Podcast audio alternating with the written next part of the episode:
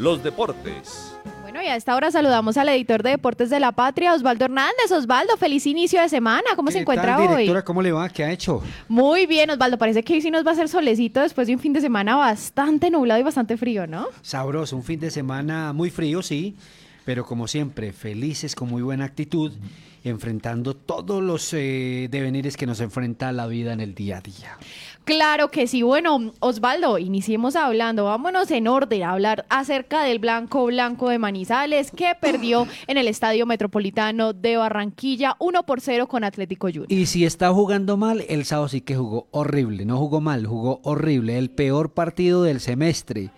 Hizo dos tiritos al arco en el segundo tiempo y sin ningún tipo de riesgo. Hoy lo hemos referenciado en el periódico. Eh, desafortunadamente es una triste realidad la que vive el Blanco Blanco que le quedan dos partidos para de alguna manera terminar esta, esta pesadilla, porque el semestre, la verdad, ha sido una pesadilla. Hubo eh, una baja en el rendimiento deportivo del Once Caldas, Osvaldo, desde casi desde el clásico, podríamos decir, desde el triunfo del clásico Sí. en Pereira. Esa es, hasta es ahora. la última victoria, ocho fechas Sí. sin ganar. Uy. Ocho fechas sin ganar. eh, creo que tiene seis derrotas y dos empates, algo así. No me acuerdo bien. Estoy equivocado en este momento en la estadística, pero tiene ocho fechas sin ganar. Y así es muy complicado. Y, y de sobremesa el técnico eh, sale a la rueda de prensa y transmite otro tipo de mensajes, que el equipo tiene mucho futuro, quién responde por el presente. Entonces es muy A complicado. usted le preguntó eso, Osvaldo. Vamos a escuchar la respuesta a su pregunta del técnico Pedro Sarmiento del Once Caldas. Bueno, sí, el presente obviamente que es parte de, de lo que puede ser el futuro.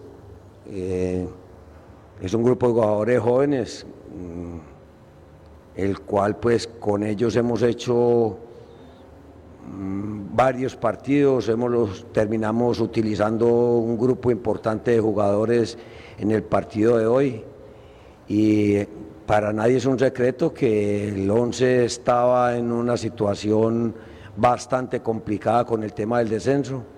Todo el mundo se alimenta permanentemente de la palabra descenso. Nosotros hemos tratado de erradicar ese pensamiento. No ha sido fácil, todavía la carrera no ha terminado.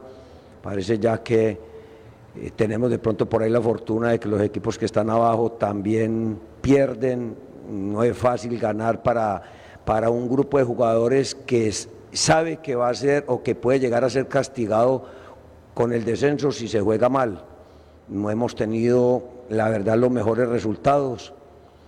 En la parte futbolística hemos cometido algunos errores, yo no sé cuántos autogoles hemos metido.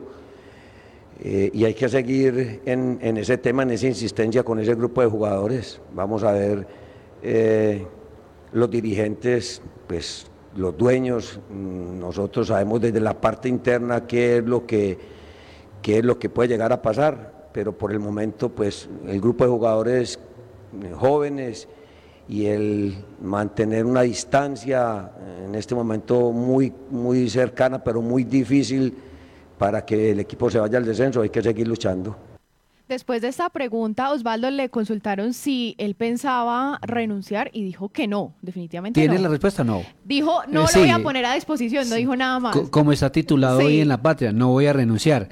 Eh, mire, en el discurso del técnico se queda uno como con una sensación de que, de que no, no se le estuviera diciendo la verdad a la opinión pública y que el técnico tiene una prioridad y es sacar a los jóvenes, formar a los jóvenes y foguear a los jóvenes. Por eso uno, eh, él indirectamente destaca que es un equipo de mucho futuro, que los jóvenes, los jóvenes, mucho futuro, pero la realidad es que este equipo ajustó nueve eliminaciones, que tiene cinco temporadas de eliminado, y yo creo que esa es la cruda realidad de la calle, y los equipos no están, eh, no están eh, creados para, para vender jugadores ni para formar jugadores.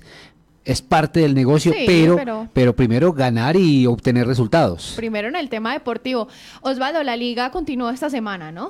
Sí, esta semana hay fecha. Hoy incluso hay un partido, creo que juegan eh, Atlético Huila y América de Cali para cerrar la jornada. Pero la fecha empieza mañana. La penúltima jornada empieza mañana, eh, eh, Juanita y Oyentes. 6 pm Águilas Doradas Envigado, 8 y 10 Deportivo Cali y Jaguares. El miércoles Bucarama, a las 4 de la tarde Bucaramanga Equidad, a las 6 y 10 Pereira Junior, 8 y 20 Millonarios Boyacá Chico. El jueves, 4 de la tarde Deportivo Pasto, perdón, 4 de la tarde Deportivo Pasto Independiente Medellín, 6-10 Once Caldas América de Cali. Se despide el equipo ya de la temporada como local. Y 8 y 20 Atlético Nacional, Alianza Petrolera. Y el viernes, Atlético Huila, Independiente de Santa Fe a las 6 de la tarde y Deportes Tolima, Unión Magdalena a las 8 y 10 de la noche. Ese es el panorama que vive el Once Caldas, que, a ver, eh, todo el mundo, creo que los medios, la sociedad caldense está esperando cambios, están esperando mejoras, porque no solamente creo que lo de el cambio de la salida del gerente deportivo Fernando Dorti es simplemente un pañito de agua tibia en medio de unas situaciones que reiteran unas decisiones que traen, yo creo que son, estamos por ahí en 240 jugadores que han pasado por Manizales, como 6 o 7 técnicos ya, y son los mismos dirigentes los que están tomando las decisiones. Y son los mismos resultados. Bueno,